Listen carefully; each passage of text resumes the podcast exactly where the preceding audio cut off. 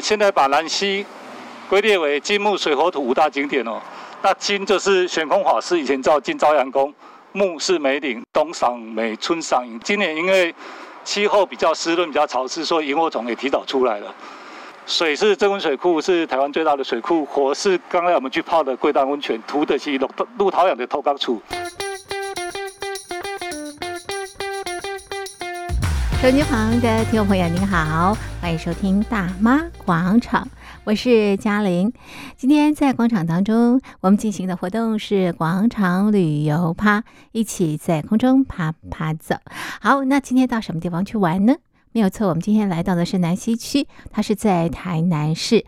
那么刚刚是台南市南西区商圈发展协会的理事长黄汉威，他提到在南西区有五大景点，分别以金木水火土来代表。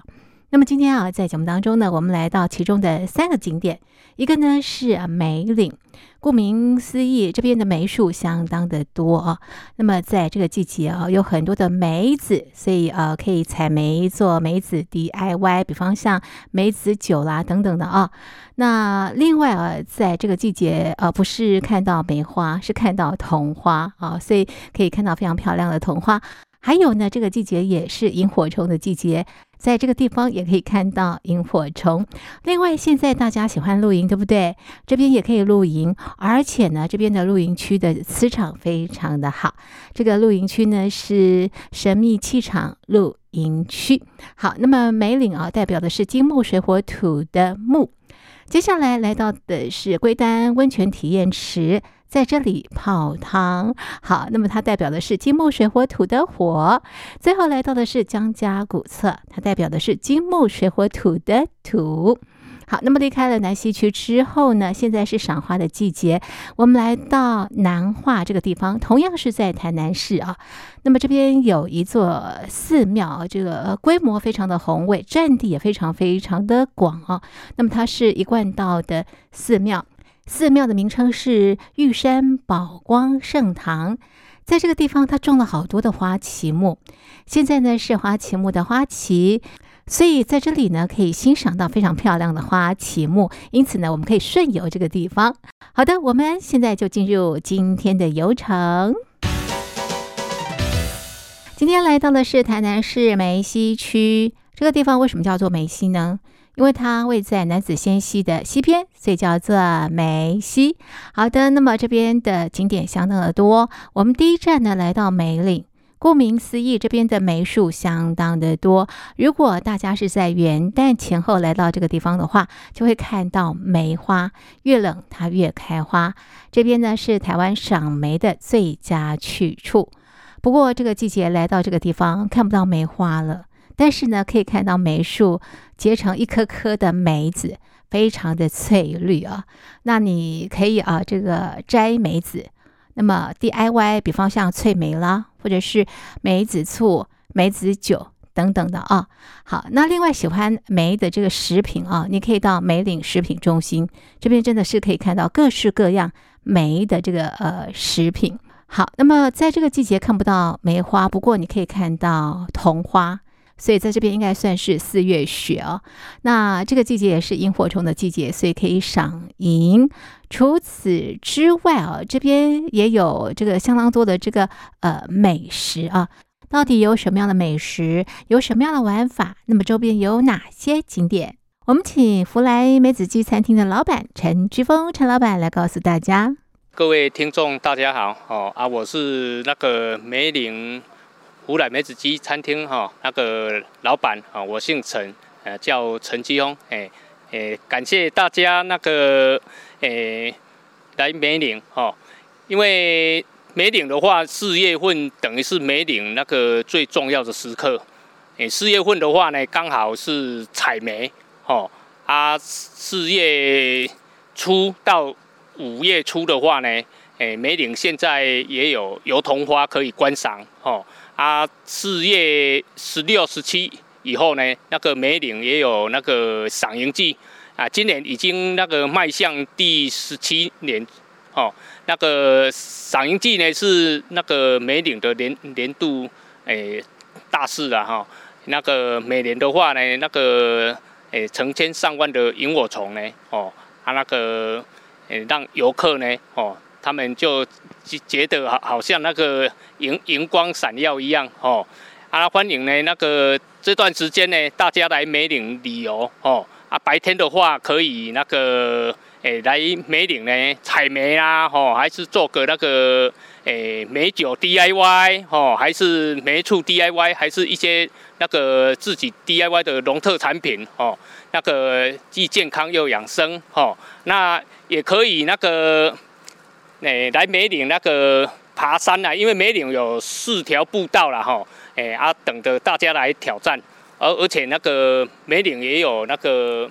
一线天那个猎鹰尖景点哦，啊，这条景点是丛林步道，很有挑战性，而且它是台湾公认最美的那个一线天景点哦。中午的话呢，可以享用那个梅岭啊最知名的那个梅子鸡大餐哦，还有那个姜黄土姜黄土鸡哦，这都是梅岭那个独特的料理哦。啊，那个油桐花呢，大概四月中旬以后会盛开。啊，今年那个客委会也带那个四月九号、十号呢，这两天有在梅梅岭那个湖来梅园旁边哦的那个油油桐树下呢，有办那个诶音乐会哦，还有一一些那个市集活活动啦哈，啊欢迎大家来梅岭。冬天赏梅，梅花季啊，我们一定会办的，那个台南市政府会办的。冬赏梅，春呢寻萤，萤火虫马上就开始进入。四月一号就是萤火虫了哈。然后呢，夏呢采果，哦，然后呢，秋天呢秋高气爽，大家来露营是最好的季节哦。所以这个一年每年的那个四季哦的的风情都特佳哦，都每一个啊、呃、季节都有不同的那种呈现。手机旁的听众朋友，接下来呢，我们来到梅岭的另外一个景点，这个地方呢是一个露营区。所以喜欢露营的朋友呢，可以到这个地方来。而且啊，这边的磁场特别的好，它有一处呢是神秘气场，而且呢这知名度是相当高的。很多人呢慕名前来，来吸收这个满满的这个好的这个能量哦。那么这个露营区哦，每个区域的这个命名也非常非常的有意思。那么特别有趣的是，当你来到这个营区的时候呢，迎接你的是鸡鸭鹅啊。营主啊，刚刚听到的声音呢，就是营主林明贤，他说呢养鹅。需要防蛇，记得是要防蛇，不是防老哦。好的，我们请他来给我们介绍这个露营区的特色以及周边的玩法。在这个广阔的这个啊露营区啊，我在露营区差不多有三公顷，然后一大片的那个草地啊。第一个观念哈，就是说山区蛇多，哈啊，以前古老的传说呢，养鹅防蛇，哈啊，所以呢啊，那那给我起肥料洗啊，也到处去走动呢，他那个。那个蛇很怕那个鹅的大便的味道，啊，所以哦，那我嘛敢不敢？我啊饲落去了的时阵啊，吼啊抓的拢无啊，鸡啊饲落去了时啊，伊啊到处吼鸡啊会抢嘛吼，然后做人爱变啦，啊做鸡都爱抢吼，一直抢一直抢，抢到一寡有的无的拢走了了，所以咱遮吼，你来遮露营，你山区选你山区，但是你做安全的。啊，过来就是讲说，到了这个我们这边有非常。大家小朋友都很喜欢的哈，就是说，哎，来来赶这些鹅哈，到到了园区去巡视，那跟大家来做合照啊。第一个也是增加大家的那种啊乐趣，第二个也真正维护到大家的那种晚上居住的安全。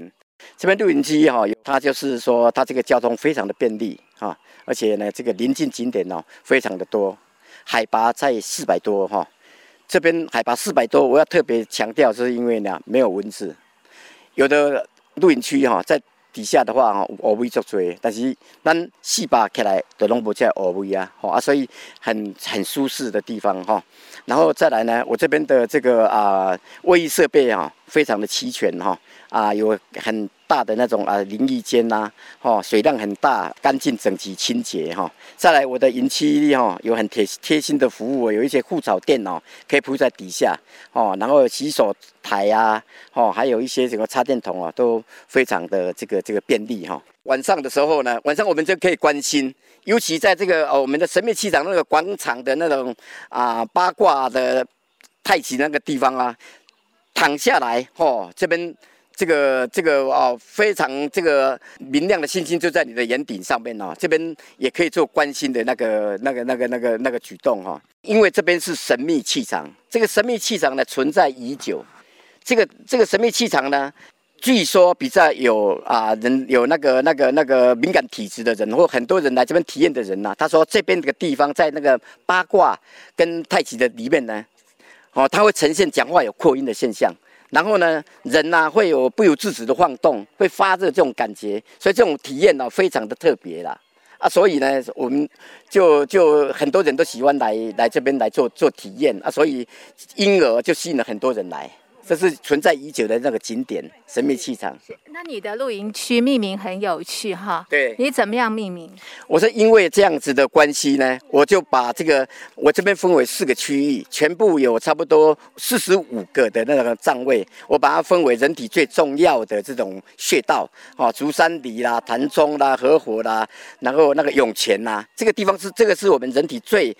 最最这个这个重要的隧道呢，你就有如说把它命名就各区的这种名称，就说你来这边露营呢，就可以像按摩隧道一样哈，让你的身体啊健康无病又长寿啊。过来农业区本身哦，嘛有今后一挂这里设施哈，比如说我们的这种你喜欢运动的话啊，这边有一个观景天梯步道哈，你可以点关呢，你也当去看到真这个真水的这个台南那个梅菘风景区的全貌啊。过来呢，到临线的时候。也可以看到那个台南市的那种景色哈，再来呢啊，到了那个啊中间的时候，会俯视整个这种啊山头环照四四周的那种美景哦，尽在你的眼底哦。所以这边的那个啊露营区啊，欢迎哦来这边。到梅岭不用那么赶，到梅岭可以在我们这个神秘气场露营区哈，来露上一晚或是两晚，把这些临近景点哦，改一安呢哈。大岛啊看，大岛啊胜啊，来这边呢，过着这种非常休闲，哎，非常这种啊运动的这样的生活。现在为什么这个露营区也在人家夯？原因就是讲呢，它是一个邻居的地方，一些我们的亲子的，尤其是亲子间的那种感情的邻居，哈，因为你大家哈都爱规个家庭都爱到到顶哈，都爱来来把当帐篷哦，它。搭起来，然后呢，要准备我们的午晚餐，吼啊，大家都爱为不用啊洗菜兼啊切菜啊，都为人爱炒菜，吼啊，大家都啊，人爱当来做伙过来啊，食饭的时啊，大家当结队下来做开开讲啊，看看的啊美丽的星空，吼啊，再来就是讲晚上大家还在睡在一起，就是讲恁伫厝嘛无无法度讲大家当困到遐困做伙，但是你嘛来录影时啊，恁大家拢会当困做伙吼，这个无形间。让这里感情都非常非常的这种融洽。来这边露营呢，哈，不只是露营哦，临近景点有非常非常的多，就是梅岭风景区呀，哦，然后再来就是龟丹温泉区呀，然后这个啊啊玄公法寺啊，曾文水库啊，哈，还有那个义景老街假山崖边哈，这种今后今后这里选点。手机旁的听众朋友，今天在大妈广场节目当中，我们一同前往的旅游景点呢，是在台南市的南西区。那么刚刚也提到了啊，这个地方呢有五大景点，分别以金木水火土来代表。那我们今天选择其中的三个景点介绍给大家。那刚刚走访的梅岭呢是木。接下来来到火，好，那这个地方是可以泡汤的，它是啊龟丹温泉体验池，那么它分为啊这个独立的房间，然后呢你也可以包池，那另外呢也有大众池，那嘉玲那天也去试了一下泡脚，真的是相当相当的这个舒适啊。好的，我们现在呢就呃跟着啊导览人员林山玉来认识这个地方。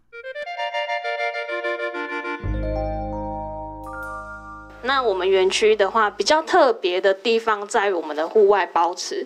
那我们龟丹目前有四家业者，那我们是第一家，就是采用包池的方式。那包池呃蛮多，其实现在蛮多客人陆陆续续，因为有些人他不想要跟别人是用大众池的方式，那我们现在就是用采包池的方式。那他们就等于是说，我自己一群人来，我自己一池。那我们包池的好处就是，你人到我们才要放水下去。那你离开之后，我们水就放掉，所以蛮多客人他们觉得哦，我来就是干净的水，我不用跟别人这样混这样子。嘿，所以这个是包子的部分，是我们呃目前来为主，是蛮多客人会接受的。那我们刚才有说，我们房间有十一间。那我们房间的部分，我们有三种造型。给我们讲一下那个泉水是从哪里来的？这个地方为什么会有温泉？好，我们龟丹呢，龟丹温泉的部分，以前这边呃祖先来这边开垦的时候，这边大部分都是平埔族。嘿，平埔族的祖先在这边。那他们平埔族的翻译过来，呃，龟丹的话就是以前叫做温暖的小溪，对，所以他们翻译过来就会变成我们这边叫龟丹。那这个是呃历史上有记载的。那另外一个传说故事呢？传说故事是我们这边以前因为呃以前的这来开垦的时代，是不是就是环境比较不好，东西也没得吃？那他们就是呃比较没有东西吃的时候，身体比较弱。那有一个道士，他就来到这里，然后就跟这些人说：“来，我跟你们说，你们呃，因为我们这边有溪嘛，我们溪这边，我们外面你现在看到外面这条是盐水溪，这外面那一条是龟丹溪。那它的汇集点，他就说你们去找汇集点，汇集点会看到乌龟，那你们去那边看，找到有蛋。那那个道士呢，他就是很会自己，就是会做一些。”药草啊，然后什么的。那当他们去找到那些蛋的时候，然后那个道士又给他加一点法力下去，他们吃下去就：“哦，我很有活力了。”然后后，呃，慢慢的、慢慢的就是，他们就说我们这边叫做龟丹这样子。这个是一个传说故事啦，是这样子。嘿，龟丹的话不，呃，我们的源头在龟丹溪最里面。那它从日本时代就有了，嘿，只是以前就是。它是没有开发，它是像野溪温泉，所以我们小我们是在地人，所以小时候我们就是开着车，以前不像现在这么方便啊，以前下去你要攀着那个绳子这样下去，那我们到那边之后，我们就是呃去找。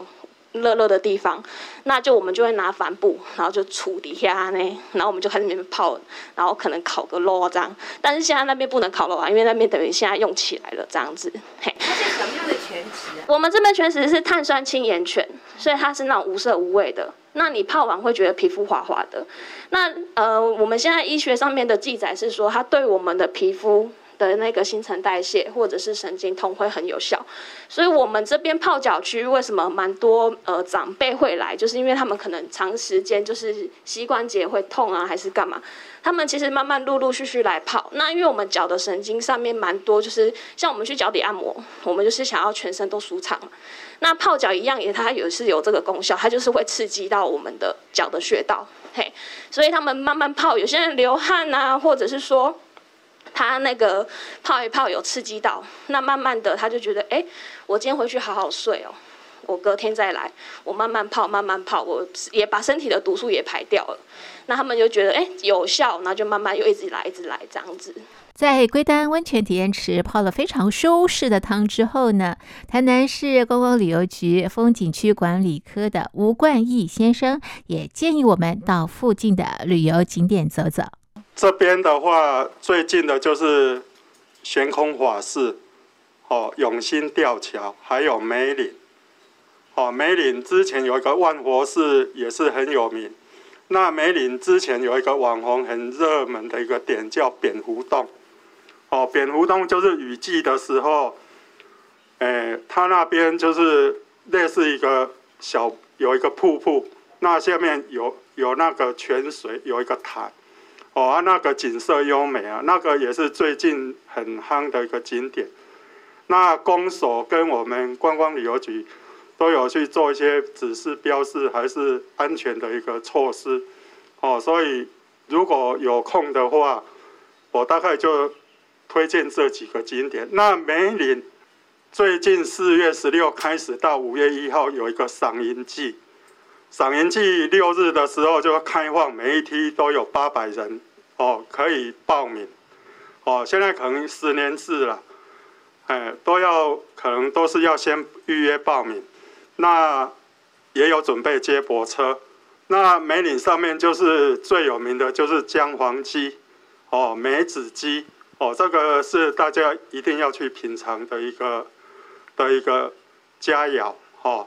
大概可以先推荐这这几处。好，那么接下来我们来到的是姜家古厝，这是保存非常完整的一个客家聚落。那虽然说它的一些客家文化已经慢慢流失，但是它的一些这个建筑还是可以看到客家的一些这个影子啊。那这个地方是南溪区的金木水火土五大景点当中的土。我们请啊台南市南溪区商圈发展协会的理事长黄汉威来给我们介绍这个地方。姜家古厝，那我们的行动城堡二馆幸福芒果冰。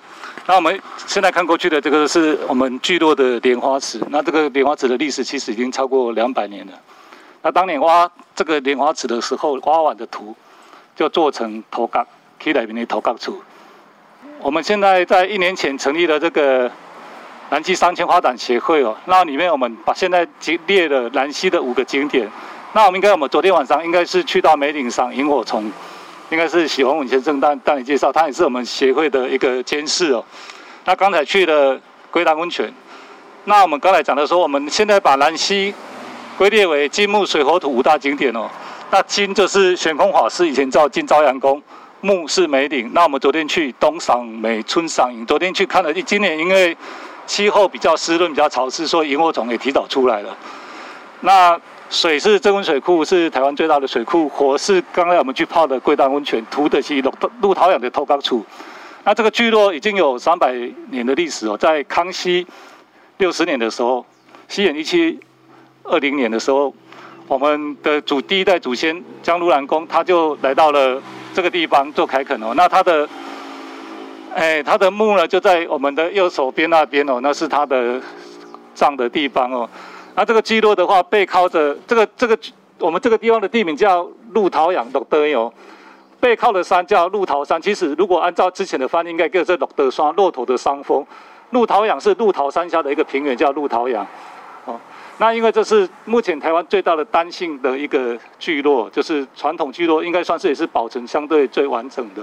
那里面除了中轴线的四进三落的建筑之外，左青龙右白虎，一共有十三条护龙。这个聚落里面。它是各台湾各个不同年代的老房子留下来，哦，那它虽然不是规划很完整、很漂亮，但是它是一个台湾火的一个历史的博物馆。四年前我们大概回来从台北回来这边开咖啡店啊，那在上面我们就有弄一个行动城堡，那当时我们请了我们一个拉花冠军的外甥来做店长啊。那两年前才开始这边，因为我们华姐是说南溪算是台湾最大的芒果产地，但是南溪没有一个地方在卖芒果，没有个地方在卖芒果冰，卖芒果跟卖芒果冰的地方都是预警，所以我们希望呢，未来南溪也可以自己销售自己的芒果，销售自己的芒果冰哦。所以两年前我们在这路边弄了一个幸福芒果冰，那希望呢能够借由，然后一年前成立南溪商圈发展协会，希望架构，譬如说我们把。昨天我们去的梅岭的这些餐厅、龟丹温泉的这些业者，以及做农特产品的业者，大家集结起来，把大家力量团结起来。那借由希望有公部公部门的协助，来把南溪这边的观光农特产品能够推广出去。理事长，是江家古厝就是以江西为主要的，对，对不对？然后你们是从什么地方来到这里？哎，是从福建韶安来的。那来的时候呢，其实我们回去大陆寻根发现是客家人。但是我们这边已经不会讲客家，还忘记自己是客家人，所以现在客家台湾台南市政府的客委会希望把我们拉回客家人的怀抱里面。那我们在大陆，它是在第十二代来到这边，已经传到第二十六代。是一些客家的文化也都没有保存下来。哎，就是说这个半月池，它就是一个客家居落的象征。前面一条直线，后面一个半月池，里面呢。有一个中中轴线的三合院往两边延伸，也是个客家居落的延伸。闽南人的居落，它是这边一个三合院，兄弟分家之后，弟弟那边一个三合院。但是客家的居落，就算很多的宗族，它还是有一个三合院往两边延伸。另外呢，大家屋聚落的屋顶不能够盖比宗祠的屋顶高。哦，这都是一些有一些客家的传统，有流程传承下来。好的，那么对江家古厝有了大致的认识之后呢，我们现在跟着李市长一块走进江家古厝。哎，各位来宾，大家好，我们这里是南溪鹿桃养江家聚落。哦，那我们可以看到，从这里面进去就是江家聚落的主要主要的建筑，它是一个历史建筑，它是一个四进三落，在外面是所谓的拜亭啊，客人来拜会等候的场所。接着来宾是大厅，就是宗主聚会、开会、吃饭的场所。那在姜家聚落以前有一个比较特别的习俗，叫甲公，每年有一个日子。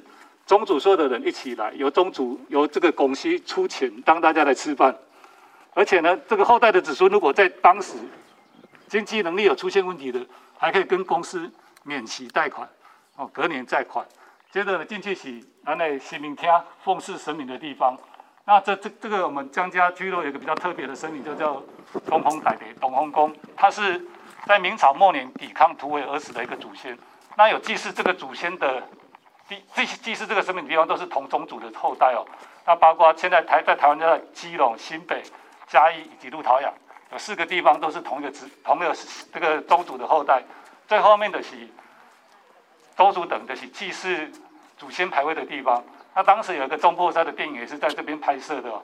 那我们这个聚落在这边这两棵树是榕树，是我们所谓的夫妻树哦。那我们来看一下，就是说这夫妻树不但是夫妻树，而且是姐弟恋。当年呢，两棵树一起种下去之后，老公过了六年枯掉了，只好重新种，所以老公比老婆小六岁。那我们看哪边是老公，哪边是老婆？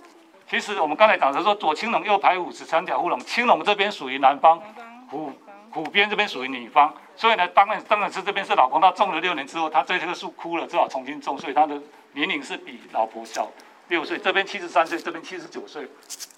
那这个是晒谷场，那是延年宋江镇的地方。我们看这个有一个防卫的性质的盖，就是当时对面的斗六山的土匪时期来抢东西。那最外面两边的房子都是放宋江镇武器武器的地方。那这个地方也是晒谷场哦，就是说男人的一个社交场所，就是。男人回来会这边晒谷场聊天，那女人的社交场所在哪边呢？我们等一下看到有一个古井，在那边当时洗衣服的地方，哦，就是女人回来可能在那边洗衣服聊天。哎，理事长，你可以跟我讲一下他们聚落怎么样形成的？这个聚落？好，是在康熙六十年的时候，那时候那一年呢，台湾发生一个很大的事情，叫做朱一贵起兵抗清，然后称王。那那我的祖我们的祖先从福建沙湾就从。移移动的来来到台湾，专门就是来当他的军事跟参谋。但是呢，因为朱一贵起兵反清两个月之后就失败，被押到北押送到北京。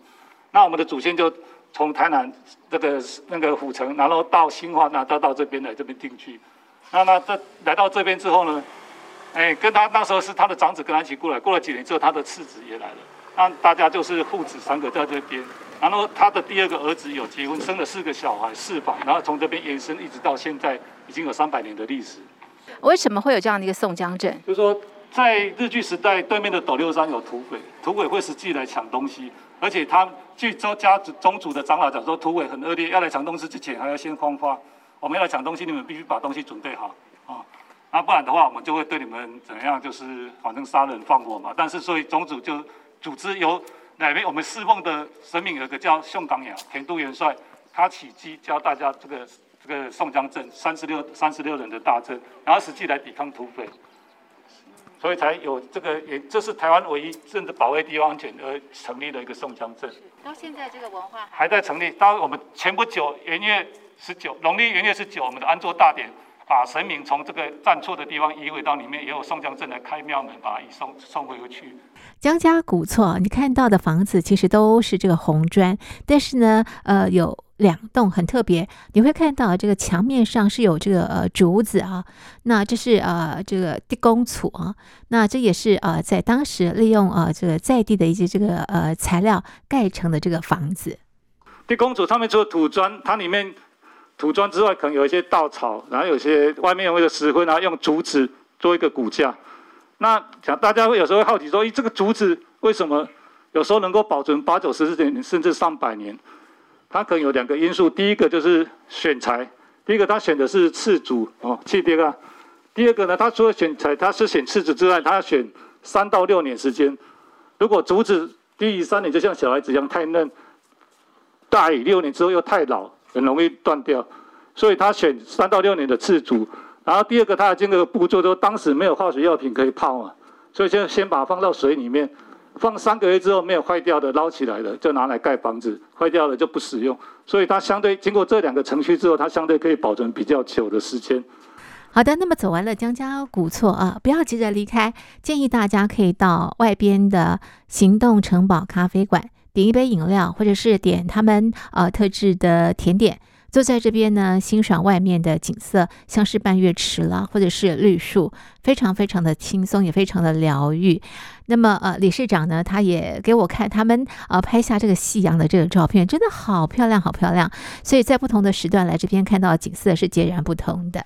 好，那么接下来来到的这个地方呢，同样是在南西区，这个地方呢是可以用餐的地方哦。那么它是芒果农创玫瑰绿博园。刚刚也提到，南西区有很多的芒果芒果树啊，这个芒果的产量相当相当的多。那所以在这边呢，有一个芒果故事馆，告诉你啊，芒果怎么样加工的，还有芒果的这个品种等等，很有趣的一个芒果故事馆。另外呢，这边啊占地很广，所以它有很多的这个装置艺术。我们现在就跟着导览人员刘妍珠一块来认识这个地方。那我们的园区呢，全部有十六架。那我们这个呃国宴餐厅是最去年的二月份开幕的国宴餐厅，它是水果有我们的菜色有水果入菜，还有一般的合菜。好，那假日也都有提供那种个人式的合菜，好，就一个人、两个人都可以来使用。那旁边我们还有一个我们的卖场，好，我们的卖场还有我们的呃芒果故事馆。那我们芒果故事馆的话，平日的话会用预约。的方式有预约，我们就会做导览。那假日的话，我们就是只要是六日或是国定假日，我们都会全部开放，就是游客都可以自由进去参观。对，那刚刚这边是我们的小车的停车场，那我们后面还有一个大车的停车场。那我们这边的造景啊，像我们有一个特色，就是我们的像这个芒这个杨桃啦，是土杨桃，好，就是以前我们在吃那种杨桃汁啊，就是。浸在里面那种土杨桃，那土杨桃的话，其实它就是又干又又比较酸又比较涩，所以一般比较少来直接食用。那那一颗已经有超过一甲子，我们希望把它再把它，呃，希望再大一点，然后在下面那边可以让很多客人在那边做休憩。其实现在有时候比较热的时候，那边都可以可以遮阳了。目前我们的规划是，大家可以看得到有很多个花灯。哦，这些花灯就是这边也有，然后后面也有。这个花灯我们在晚上大概五点半左右就会点灯了，所以其实晚上的时候景色非常漂亮。那后面那边也有，已经大部大致已经都进来，我们准备做一个花灯园区。我们这些花灯都是今年从呃月经港还有高雄灯会那边移过来的。五点半以后开灯之后就会非常漂亮了。这边是前面的呃园区，那我们再往后面的话，还有我们的招牌。那个打卡热点就是我们的鞋网，我们的高跟鞋架上上面有凤梨哦，这是董事长他去把这个鞋子跟我们后面是有一大片大概五六甲的凤梨，所以他把它取这一个鞋子跟凤梨的结合，鞋子哎呀哎哦，鞋子跟凤梨哎哦。对，哎哦，所以这个是一个我们的打卡热点。对，那后面其实就是中央中央山脉，所以我都我都说，哎，我们后面又有靠山，然后这边这边拍起来又有鞋鞋望这个很吉利的谐谐音。然后后面还有五路财神，这些也都是花灯哦。这边也是花灯，然后后面的吉他，这些都是花灯。对，我们还会有一个白雪公主会进来，哦，这一块会规划一个可以。让一般游客可以在做小休憩的地方。这一块的话，一共有十六家，是老板花了，听说花了八年多的时间，把这一块地都集合成我们的园区这样子。这里而且还有可能特别，就是我们有提供免费的风筝，我们里面为卖场里面有提供免费的风筝，让游客可以来，就是免费的租借来这边玩。所以就是假日的时候，尤其假日的时候，非常多小朋友会来这边。放风筝，然后这块台皮，希望是一个很亲子的的一个园区。呃，我们因为旁边的森林区也还是，那目前的话有有计划再把它规划成露营区。对，那这边的话会有一些小农的市集这样子。那其实九月呃四月啦，四月不是会有呃南西梅岭镇会有桐梅季，就是四月的梅岭它会，哦五月就是。呃，梅梅桐花会开嘛？其实它上面不止梅花哦，里面也有种很多桐花。对，那很多很多步道，对，都很适，而且也很适合登山。很多个步道很适合登山。常我们这边也常常有旅客是，哎，上去梅岭那边登山，然后下来这边刚好用餐这样子。那这个方向的话，其实就是曾文水库。当然你看到这一条台二十进去就是曾文水库了，然后再往。南西的市区大概五哦，大概只要两二三分钟就可以到那个呃悬空寺，悬空寺，悬空法寺，悬空法寺的下面就是呃永兴吊桥。那永兴吊桥的话，其实就是曾文溪唯一一条跨越曾文溪的吊桥，它有四百九十七公尺长。对，四百九十七公尺。那附近还有这那个龟汤温泉，龟汤温泉的话是是碳酸氢的美人，就是无色的美人汤嘛，这种就是非常棒。它里面有几家民民宿，然后还有一个公共的泡脚池，对，那个都很适合。对，然后还有？哦，万佛寺现在还在维修。对，就是前两前去年爆红的那个小吴哥窟，那目前还在维修当中。对，这是最近的景点啊，所以南西最近的景点。离开了台南南西区之后，接下来呢，我们来到的是台南市南化区。这个地方呢，有一座南台湾最大的一贯道的道场。那这个地方是玉山宝光圣堂。那这个季节来到这个地方，你可以看到非常多的花旗木，非常非常的漂亮。那么，呃，导览人员史国泰先生，他也跟我们说了，为什么在这边会种这么多的花旗木。是我们的前人呐，哈，我们的前人就是我们盛唐的领导者哦。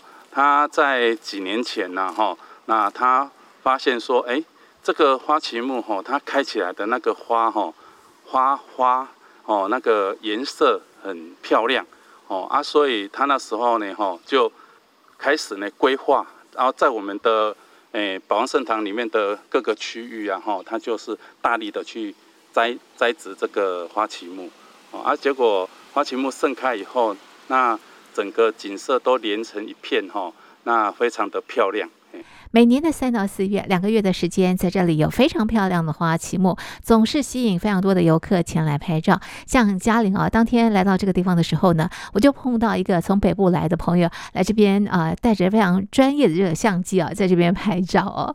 好，那么呃，这个道场因为是依山而建，所以越来越高。在制高点的时候呢，你可以看到整个南化的景致，还有南横公路。所以看了这个呃花旗木之后呢，朋友们可以登高望远。欣赏周边漂亮的景致。好，那么今天大妈广场呢，我们走访台南市南西区、台南市南化区，介绍这两个地方的景点。那么看了油桐花，也看了花旗木，非常非常的享受哦。在下个礼拜的节目当中呢，我们同样走访的是台南。我们到哪里呢？我们到官田，我们也到后壁，同时呢，我们也到大内。我们要介绍不同的旅游景点给大家。好，所以下个礼拜的游程，大家也千万不要错过了哟。今天的大妈广场就进行到这里非常谢谢您的收听，我是嘉玲，我们明天见，拜拜。